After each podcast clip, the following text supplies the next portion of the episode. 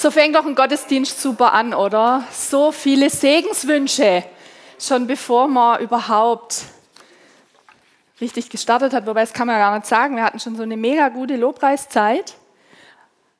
Hey, wir wollen heute äh, das neue Jahr starten, weil es sich einfach anbietet mit der Jahreslosung für 2023. Hat irgendjemand schon geguckt, was die Jahreslosung 2023 ist? Einfach mal nur interesseshalber. Hat irgendjemand schon geguckt? Ein paar? Sehr gut. Super, für die anderen ist jetzt Surprise. Jahreslosung bedeutet einfach, ähm, es wird ein Vers ausgesucht aus der Bibel, der als Ermutigung so über dem ganzen Jahr stehen soll. Und spannend, dieses Jahr kommt die Jahreslosung aus 1. Mose 16. Also ganz vom Anfang der Bibel, Altes Testament, 1. Mose 16, und zwar der Vers 13 wurde herausgesucht, also ein Teil von diesem Vers, und da heißt es, du bist ein Gott, der mich sieht. Amen. Hammer. So eine Ermutigung, oder? So eine Ermutigung. Und ich habe gelesen, dass die Jahreslosung, also die Jahreslosung, diesen Vers, den wir jetzt haben, wurde von einer Frau ausgesprochen, von Hagar. Und ich habe gelesen, ich weiß nicht, ich habe es nicht überprüft, aber ich habe gelesen, das ist der erste, die erste Jahreslosung mit einem Text, den eine Frau gesagt hat. Wurde Zeit, Mädels, oder? Yes. Genau. Und diese Frau, die das gesagt hat, die hieß Hagar. Ich habe beim Schreiben schon so meine Schwierigkeiten gehabt, weil die Autokorrektur hat immer Hengar draus gemacht, aber sie heißt Hagar. Und Hagar war eine Ägypterin und die hat vor nicht ganz 4000 Jahren gelebt. Also ist echt schon eine ganze Ecke her, dass das gesprochen wurde, aber es hat an seiner Aktualität, an seiner Wahrheit und an dem Segen, der da drin steckt, über all die Jahre nichts verloren. Hat so eine große Bedeutung für uns. Wir haben einen Gott, der uns sieht. Die Hagar hat es erlebt, dass es einen Gott gibt, der sie auf dem Schirm hat. Da, wo alle anderen sie überhaupt nicht auf dem Schirm hatten. Und Hagars Geschichte ist ganz eng verknüpft mit der Geschichte von dem Ehepaar Abram und Sarai. Später hießen die dann Abraham und Sarah. Gott hat den Namen verändert, hat ihnen das H gegeben. Aber zu dem Zeitpunkt, wo Hagar das ausspricht, hießen sie noch Abram und Sarai. Und Abram und Sarai waren verheiratet aber Sarai hat keine Kinder bekommen. Sie war unfruchtbar. Und das, obwohl Gott ihnen einen Sohn versprochen hat, in Aussicht gestellt hat. Ihr werdet einen Sohn haben und ganz viele Nachkommen. Also da werden viele, viele, viele, viele Enkel, Urenkel, Ururenkel und so weiter daraus hervorgehen.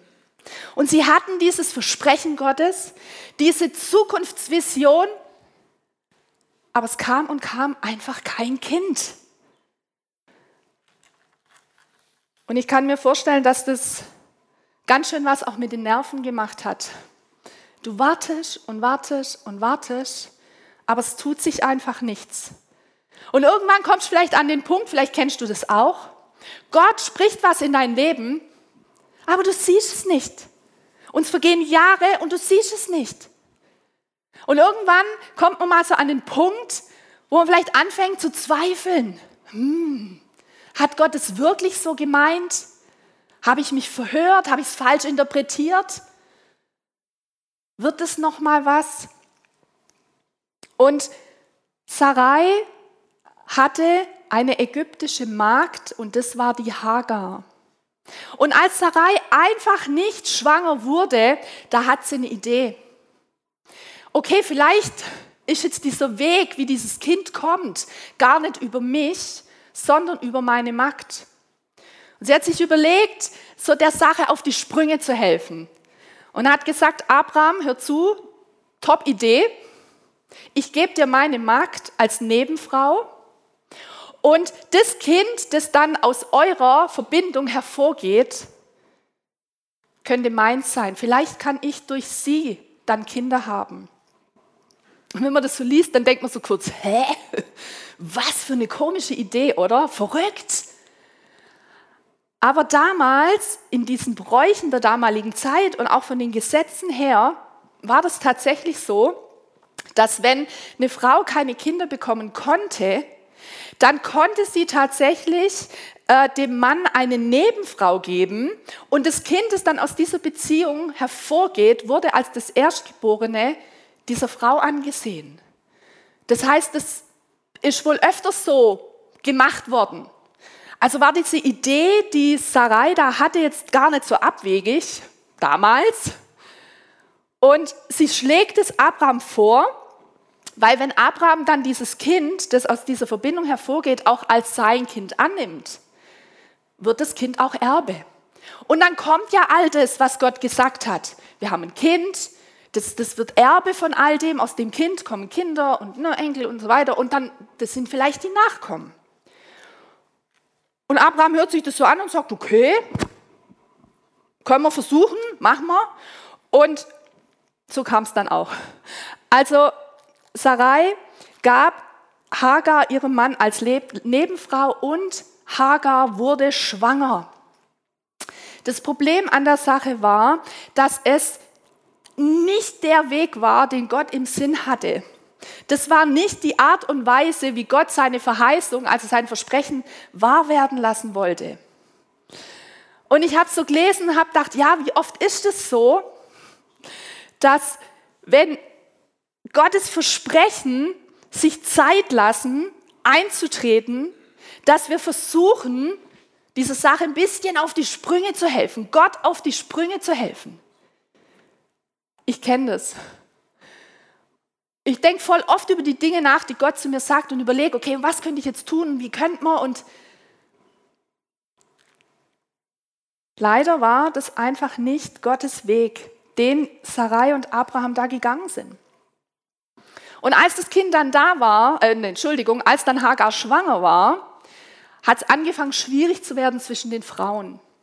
Denn Sarai war immer noch nicht schwanger, Hagar aber schon. Und Hagar hat angefangen, auf Sarai runterzuschauen. Eigentlich war Sarai ihre Herrin, aber sie war jetzt diejenige, die das hatte, was Sarai nicht bekommen hat. Sie war schwanger. Und sie hat es Sarai spüren lassen. Und Sarai hat gemerkt, oha, hier passiert was. Das ist meine Magd.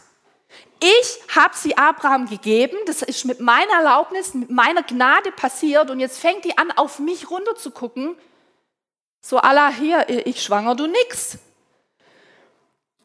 Und Sarai hat sich das nicht gefallen lassen. Und sie hat angefangen, Hagar hart zu behandeln. Und zwischen den beiden Frauen wurde es sehr schwierig. Ich denke, da äh, war ein bisschen Eifersucht mit dabei auf Seite von Sarai. wir lesen in der Bibel, sie wurde hart im Umgang mit Hagar. Und zwar so hart, dass Hagar irgendwann weggelaufen ist. Und sie hatte ja eigentlich die Aussicht, dass ihr Sohn mal Erbe wird, Stammvater wird. Aber es muss so schlimm gewesen sein zwischen den beiden Frauen, dass sie es einfach nicht mehr ausgehalten hat. Und sie flieht in die Wüste. Und als Hagar dann in der Wüste war, lesen wir, dass sie eine Begegnung mit dem Engel des Herrn hatte. Und Hagar beschreibt es als eine Begegnung, die sie mit Gott hatte. Wenn wir im Alten Testament vom Engel des Herrn lesen, also nicht einem Engel, sondern dem Engel des Herrn, dann ist damit eine Gotteserscheinung gemeint. Und man vermutet, dass es Jesus ist, der sich auf die Art und Weise im Alten Testament den Menschen gezeigt hat. Denn nachdem Jesus Mensch wurde, im Neuen Testament, kommt es nicht mehr vor, dass der Engel des Herrn kommt. Und deswegen vermutet man, okay, hey, das war die Art und Weise, wie Jesus im Alten Testament den Menschen erschienen ist. Also wir können annehmen, dass Hagar Jesus begegnet ist. Und diesen Moment der Begegnung und was dann der Herr zu ihr sagt, das möchte ich mal mit euch lesen. Das lesen wir in 1. Mose 16 ab Vers 9. Wie reagiert jetzt Gott auf Hagars Flucht? Da sprach der Engel des Herrn, kehr zu deiner Herrin zurück und ordne dich ihr unter. Mischt, oder?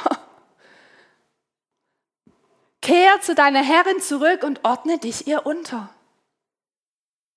Und er sagt weiter, ich werde dir mehr Nachkommen geben, als du zählen kannst. Du wirst einen Sohn bekommen. Nenne ihn Ismael, denn der Herr hat deine Hilferufe gehört. Dein Sohn wird ungezähmt sein wie ein wilder Esel. Er wird sich gegen alle stellen und alle werden gegen ihn sein. Ja, er wird mit allen seinen Brüdern im Streit leben. Da nannte Hagar den Herrn, der zu ihr gesprochen hatte, El Roy. Das bedeutet ein Gott, der mich sieht. Denn sie sagte, ich habe den gesehen, der mich sieht. Und in Vers 15 lesen wir noch, Hagar aber gebar Abraham einen Sohn und Abraham nannte ihn Ismael. Also sie ging zurück, sie hat Abraham davon erzählt und Abraham hat dann diesen Namen, den Gott gegeben hat, für dieses Kind auch genommen. Wenn wir uns vorstellen, Hagar war auf der Flucht, alleine, mittellos, schwanger. Die hatte ihre Gründe, warum sie gegangen ist. Und zwar müssen die Gründe so dringend gewesen sein, dass sie das auf sich genommen hat, alleine und mittellos in die Wüste zu fliehen. Wie lange überlebst du da? Ohne Wasser, schwanger, allein. Alles in ihr hat geschrien, ich muss da weg. Und sie hat die Gefahren in Kauf genommen, die da auf sie gewartet haben. Und dann begegnet sie Gott. Dann begegnet sie dem Herrn. Und Abraham war ihrer Situation gegenüber ziemlich gleichgültig. Der hat sich nicht wirklich gekümmert. Der hat es Sarai überlassen, wie sie mit der Hagar umging. Und für Sarai war Hagar ein Dorn im Auge. Aber dann kommt der Gott, der ihr begegnet, der sie sieht. So beschreibt sie das. Und es ist eine Ermutigung auch für dich und für mich. In diesem Moment, wo Gott sich ihr zuwendet, merkt sie, da ist einer, der interessiert sich für meine Situation. Und zwar Gott. Gott ist nicht egal, wie es dir und wie es mir geht. Er ist der Gott, der dich und der mich sieht. Und er ist vor allem der Gott, der uns in der Situation begegnen möchte, in der wir gerade sind. Und vielleicht können wir jetzt noch nicht ganz verstehen, warum Hagar diese Begegnung so positiv bewertet, wo doch der Engel des Herrn zu ihr sagt, geh zurück. Aber sie bewertet es durch die Bank positiv. Da kommen wir nachher noch drauf, warum sie das tut. Aber das Erste, was sie merkt und was sie auch ausspricht, ist, da ist ein Gott, der mich sieht und der sich die Zeit nimmt, sich ihr zuzuwenden und ihr zu begegnen. Und genau das Gleiche, und das ist die Ermutigung für uns in diesem Vers für 2023, genau das spricht Gott auch zu uns. Und vielleicht bist du in einer Situation, kommst du ins neue Jahr in eine Situation, wo Menschen dir gegenüber gleichgültig sind oder wo du für Menschen ein Dorn im Auge bist, wo es zwischenmenschliche Konflikte gibt, wo es schwierig wird, wo Herausforderungen kommen. Momente, wo alles in dir schreit, oh, ich will hier weg. Und dann darfst du wissen, dass es einen Gott gibt, der dich nicht nur sieht, sondern der dir begegnen will und der in deine Situation hineinkommen möchte. Nämlich genau das macht der Herr. Er begegnet ihr, er spricht zu ihr, er ermutigt sie und er gibt ihr eine Verheißung mit in ihr Leben.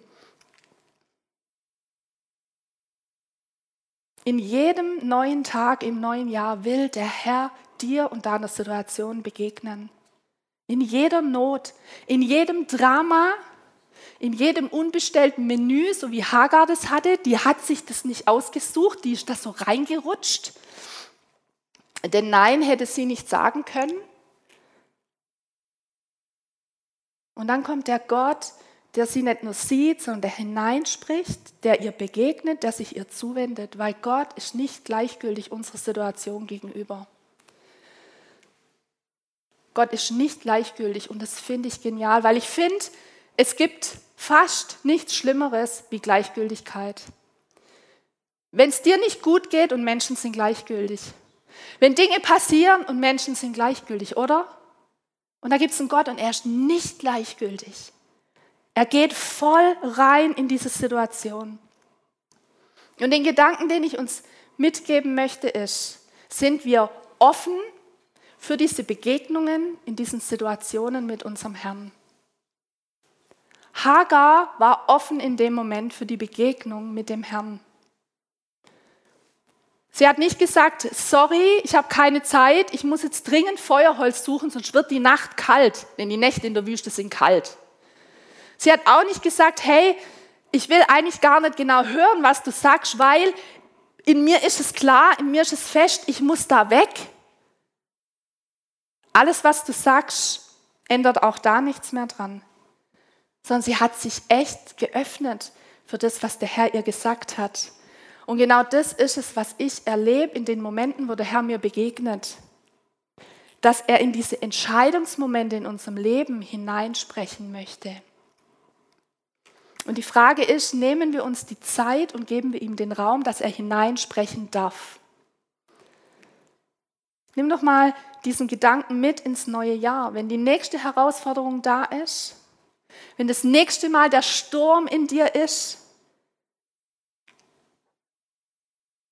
Nimmst du dir Zeit für die Begegnung mit Gott, denn er will dir darin begegnen.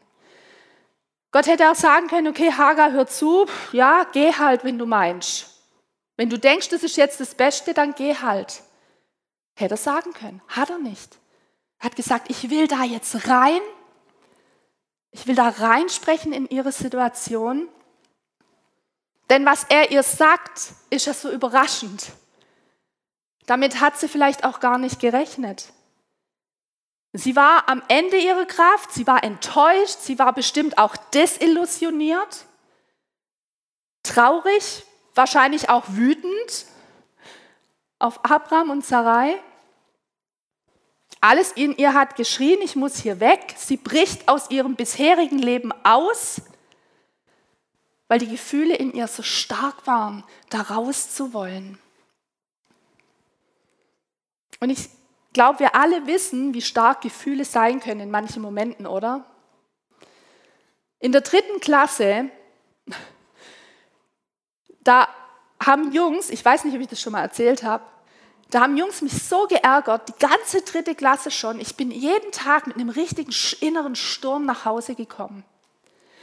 Und an einem Tag, da wollte ich mich auf meinen Stuhl setzen und hinter mir hatte sich einer dieser Jungs platziert und kurz bevor ich am Stuhl angekommen bin, zieht er mir diesen Stuhl weg und mich haut's voll hin. Und es war total überraschend, weil ich habe diesen Stuhl erwartet und der kam nicht und ich landete auf dem Boden. Und es hat für mich dieses Fass so zum Überlaufen gebracht. Ich war so sauer, dass ich meine Sachen gepackt habe und ich bin nach Hause gegangen, mitten während dem Unterricht. Alles in mir hat geschrien, ich muss hier weg. Kennt es irgendjemand? Und ich komme zu Hause an, meine Mutter kam von der Arbeit und dann kam auch schon die Lehrerin. Und ich dachte mir, oh, okay, vielleicht hätte ich das nicht machen dürfen. Und tatsächlich, da gab es dann Ärger, weil ich einfach gegangen bin.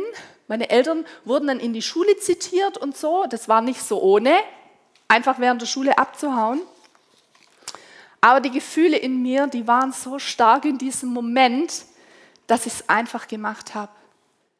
Vielleicht kennt ihr das so Gefühle, ob das jetzt die negativen sind, die destruktiven oder die, auch die positiven, ja? Die können uns manchmal einfach zu Dingen leiten. Und die Gefühle in Hagar, die waren so stark, dass sie einfach nur weg wollte und sie hat sich von ihren Gefühlen leiten lassen. Und jetzt, wie reagiert Gott darauf? Er sagt, geh zurück. Ich habe mich, als ich das gelesen habe, gefragt, wie hätte ich reagiert in dem Moment, wenn Gott dann zu mir sagt, geh zurück. Ich hätte gesagt, da komme ich gerade her, ich will da nicht mehr hin. Ich dachte, du gibst mir jetzt eine Lösung, zeigst mir einen Weg und die nächste Wasserquelle, leitest mich jetzt da weiter und jetzt sagst du mir, kehr um.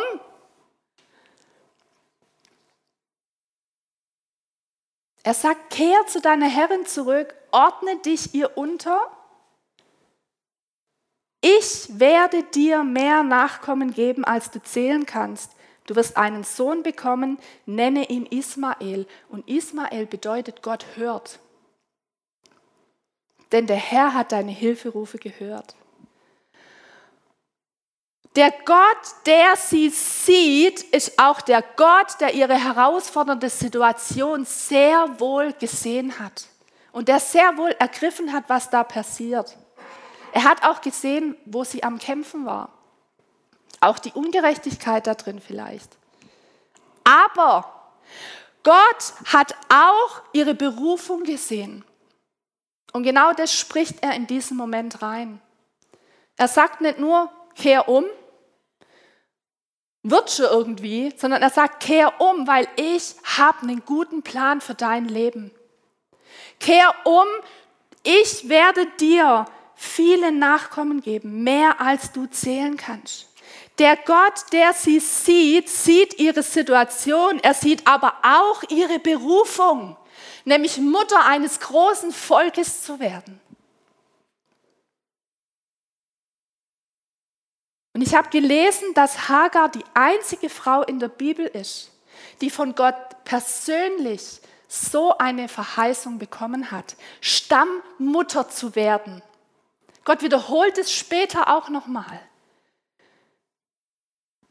Gott sieht ihre Situation, aber er sieht auch ihre Berufung und die Zeit für die Trennung von Abraham und Sarai war noch nicht gekommen. Die Zeit für die Trennung war noch nicht da. Deswegen schickt Gott sie zurück. Als Ismael dann so zwischen 14 und 15 war, kam dann die Trennung von Abraham und Sarai. Und sie gingen in die Wüste. Gott wiederholt dieses Versprechen nochmal. Und sie leben dann in der Wüste und aus dem Ismael wird ein großes Volk. Gott sagt, geh zurück. Und an diesem Punkt merken wir, dass Gottes Weg mit Hagar und seine Art, ihre Berufung zu leiten, erstmal noch über Abraham und Sarai war für die nächsten Jahre. Und interessanterweise kann Hagar das genau so sehen und annehmen, oder? Sie sagt, hey, ich bin dem begegnet, der mich sieht. Sie nimmt dieses Versprechen und es macht etwas in ihr hey, da ist ein Gott, der hat eine Berufung für mein Leben. Und wenn er sagt, geh zurück, noch ist die Zeit der Trennung nicht da, ich bin mit dir. Ich habe deine Hilferufe gehört. Und sie sagt, okay, ich gehe zurück. Und sie hat diese Begegnung zu 100% positiv bewertet. Und das berührt mich total.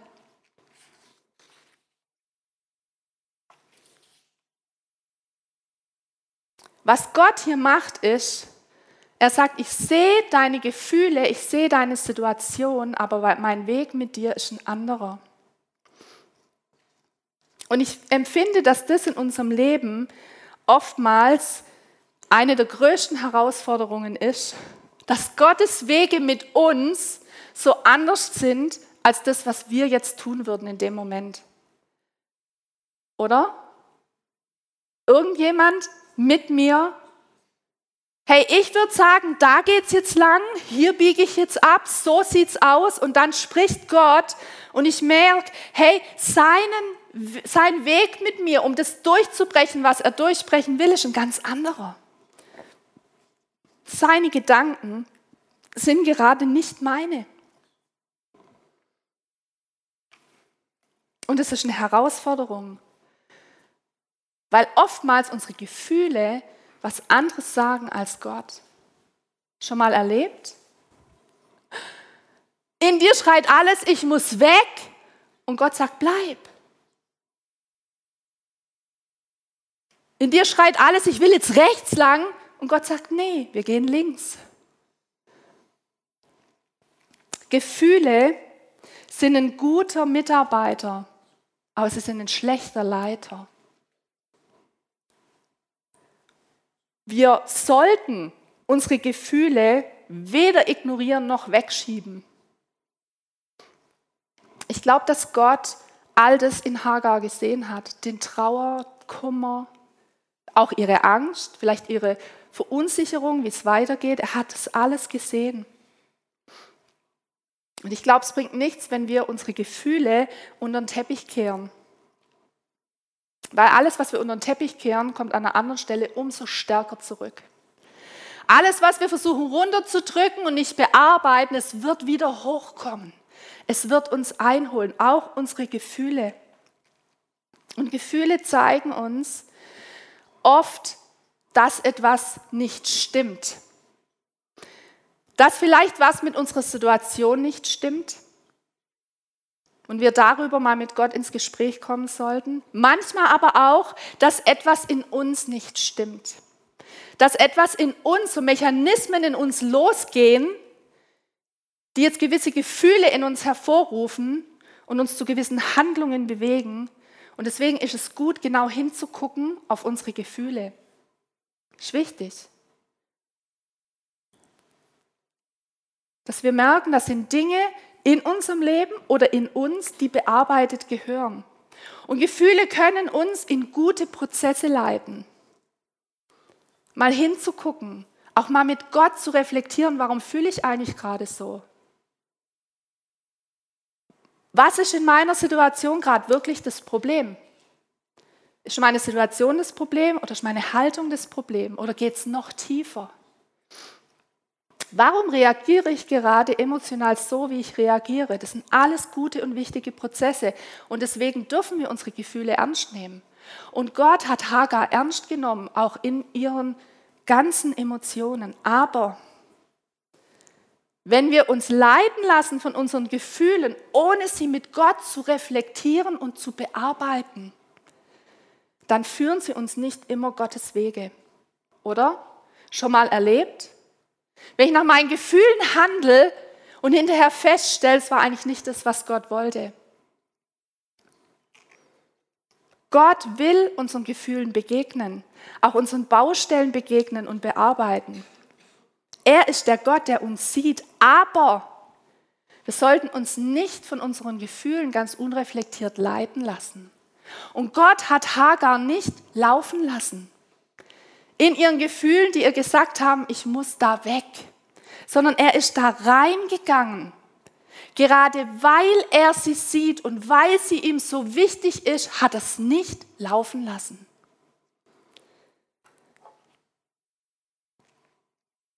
Und ich merke das im ersten Moment, wenn Gott hineingeht in mein Gefühlsleben und auch in die Entscheidungen, die ich daraus jetzt treffen will, dann finde ich, im ersten Moment fordert mich das heraus, aber im zweiten Moment bin ich immer froh, dass Gott es nicht einfach laufen lässt, sondern dass Gott hinein sprechen möchte, uns einpegeln möchte, uns reflektieren möchte, uns spiegeln möchte und uns seine Sicht geben möchte auf unsere Situation.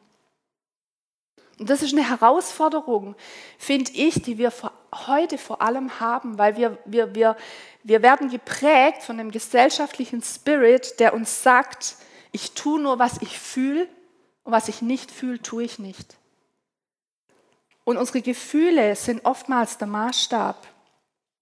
Und ich weiß nicht, wie es dir geht, aber es gibt so viel, was ich nicht fühle. Ich habe heute Mittag ganz ehrlich nicht gefühlt, hierher zu kommen, sondern ich habe die Kuscheligkeit meiner Decke gefühlt und ich habe mein Sofa rufen hören. Und ich habe es in dem Moment nicht gefühlt. Aber ich bin trotzdem froh, dass ich hergekommen bin, oder? Nochmal jemand? Amen. Es kommt darauf an, wie die Predigt jetzt weitergeht. Gell? Wir, wir werden mal schauen. Neulich hat mich jemand so richtig krass angegangen vor anderen Leuten.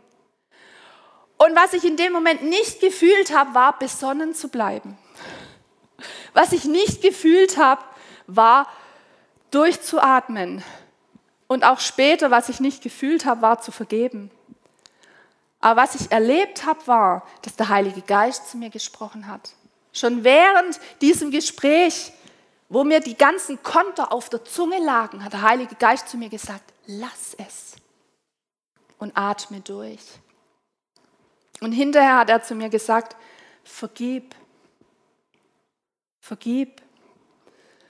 Und ich habe gemerkt, Gott war mit dem, was meine Gefühle wollten und was ich gefühlt habe, nicht einverstanden. Und deswegen lesen wir in der Bibel, dass wir uns vom Heiligen Geist leiten lassen sollten, nicht von unseren Gefühlen. Und dass wir nicht unseren Gefühlen folgen sollen, sondern Jesus. Wir sollen Jesus folgen. Und das Problem ist, das matcht nicht immer. Bei mir matcht es nicht immer. Das stimmt nicht immer überein. Manchmal fühle ich Dinge, die Jesus nicht will. Und manchmal fühle ich die Dinge nicht, die Jesus aber will. Und Jesus hat kurz vor seinem Tod nicht gefühlt, dass er sterben wollte. Jesus hat gebetet, Vater, lass das irgendwie einfach an mir vorbeigehen. Was wäre wohl passiert, wenn Jesus seinen Gefühlen gefolgt wäre? dann hätte es für uns keinen Sieg am Kreuz gegeben, oder? Hätte es nicht. Aber Gott sei Dank hat Jesus dieses Mindset, diese Überzeugung, nicht mein Wille soll geschehen, sondern der Wille von meinem Vater im Himmel. Und genau das war der Knackpunkt in der Begegnung von Hagar und dem Gott, der sie sieht. Er hat hineingesprochen, auch in ihre Gefühlswelt, in dieses Ich will nur noch da weg.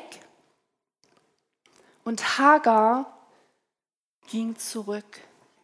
Und sie war voller Dankbarkeit. Und ganz ehrlich, wenn du das liest, dass der Engel des Herrn zu ihr sagt, geh zurück, da bei mir wäre da nicht sofort Dankbarkeit gewesen, aber bei Hagar war Dankbarkeit. Und sie nannte den Herrn El Roy, der Gott, der mich sieht. Oder der Gott, der nach mir sieht, könnte man das auch übersetzen. Weil ihr Herz hat was verstanden. Und das ist das, was wir aus dieser Begegnung auch mitnehmen können für uns. Sie hat verstanden, dass Gott sie zurückschickt, weil er sie liebt weil er sie sieht. Denn Gott hatte einen Weg für sie. Ein Plan, eine Berufung, eine Verheißung, die durchbrechen sollte. Und dafür musste sie zurück. Denn der Zeitpunkt für die Trennung von Abraham und Sarai war noch nicht gekommen. Weil er der Gott ist, der sie liebt und sie sieht, hat er es nicht einfach laufen lassen sondern er spricht hinein, weil er nicht wollte, dass sie verpasst, was er für ihr Leben hat. Und er spricht diese geniale Berufung hinein. Du wirst eine Stammmutter sein und ein großes Volk wird aus dir hervorgehen. Sie war ihm zu wichtig, als dass er weggeguckt hätte, wie sie aus ihrem Leben ausbricht und die Abkürzung nimmt.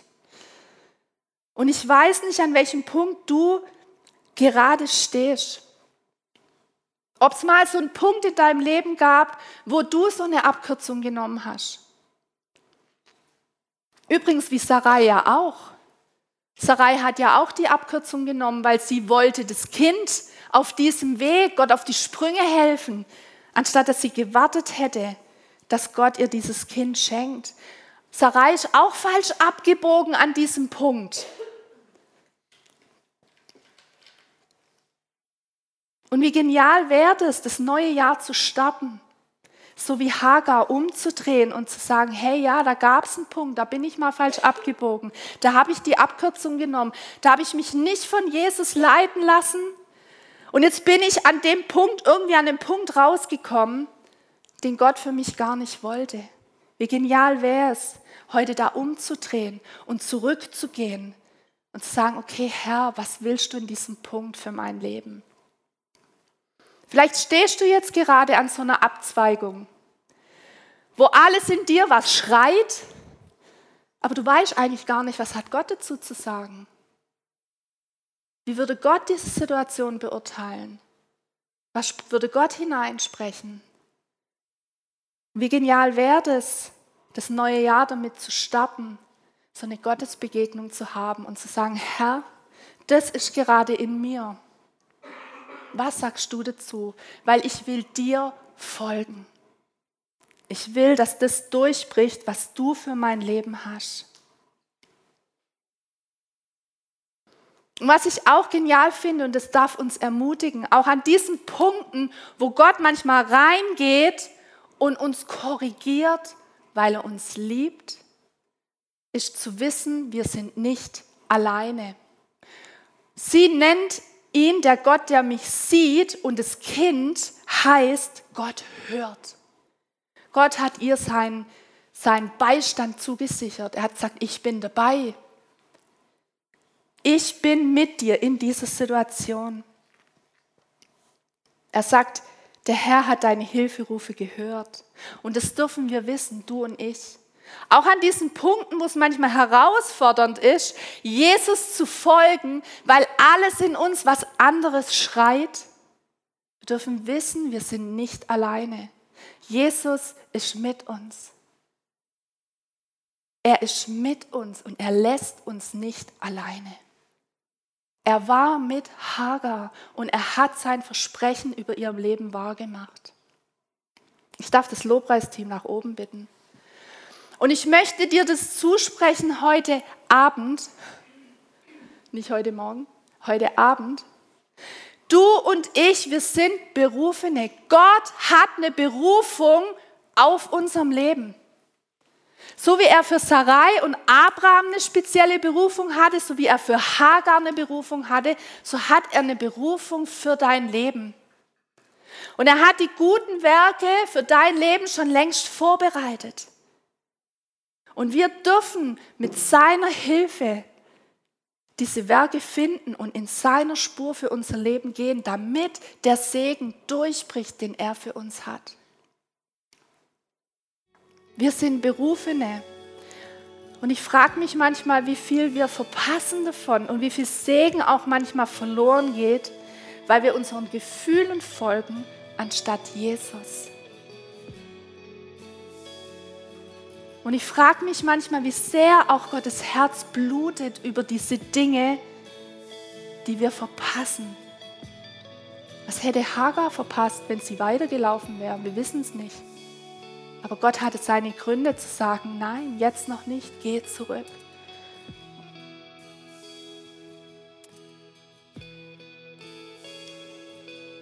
Du und ich, wir sind Berufene und es ist nicht egal,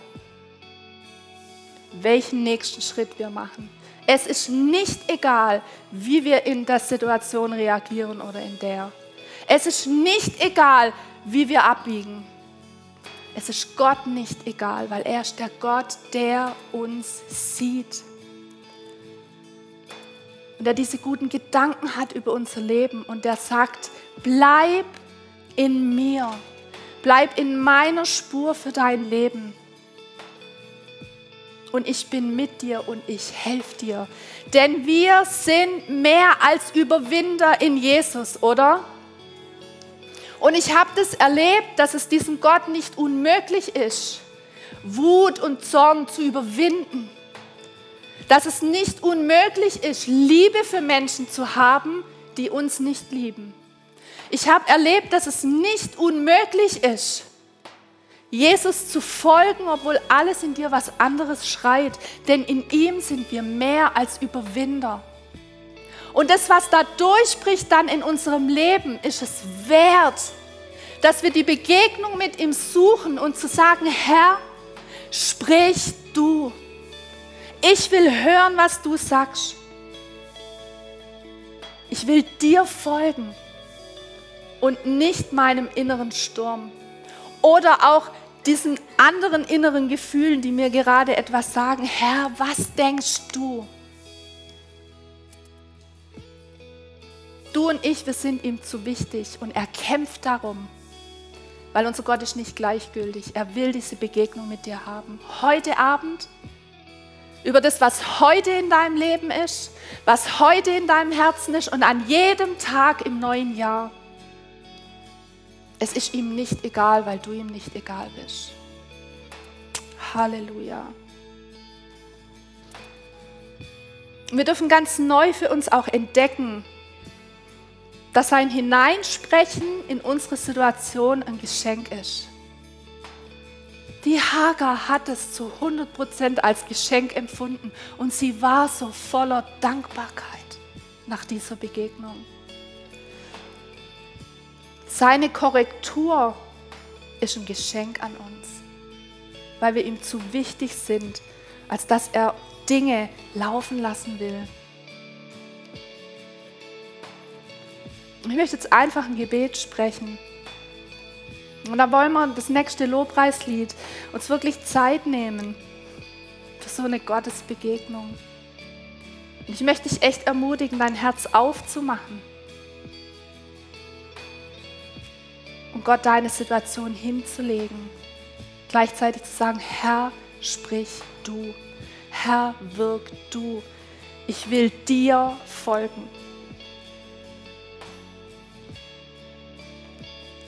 Jesus, ich danke dir für deine Begegnung mit Hagar. Danke, dass du sie nicht einfach gleichgültig hast laufen lassen. So okay ist ihr Problem. Nein, Herr, du bist hineingegangen, weil du sie liebst und weil dir wichtig ist, wie ihr Leben weitergeht. So wie dir jeder Einzelne wichtig ist, der heute hier ist. Danke, Jesus, dass du hineinsprechen möchtest in jedes Herz, in jedes Gefühl, in jede Situation, in jede Herausforderung. Danke, Herr, dass du uns hilfst, den richtigen Weg zu gehen, nämlich deinen Weg. In den kleinen Dingen und in den großen. Und Jesus, ich bete, dass dein Reden jetzt stark ist zu jedem Einzelnen, der sein Herz für dich aufmacht. Und dass diese Dankbarkeit heute durchbricht über die Tatsache, dass du nicht gleichgültig bist über uns und unsere Entscheidungen, sondern dass du der Gott bist, der uns sieht. Danke, Jesus, für deine Liebe. Danke für dein Reden. Danke für dein Wirken. Danke, dass du uns die Kraft gibst, deinen Weg zu gehen. Danke für all den Segen, der fließt in deinem Namen, Jesus. Amen.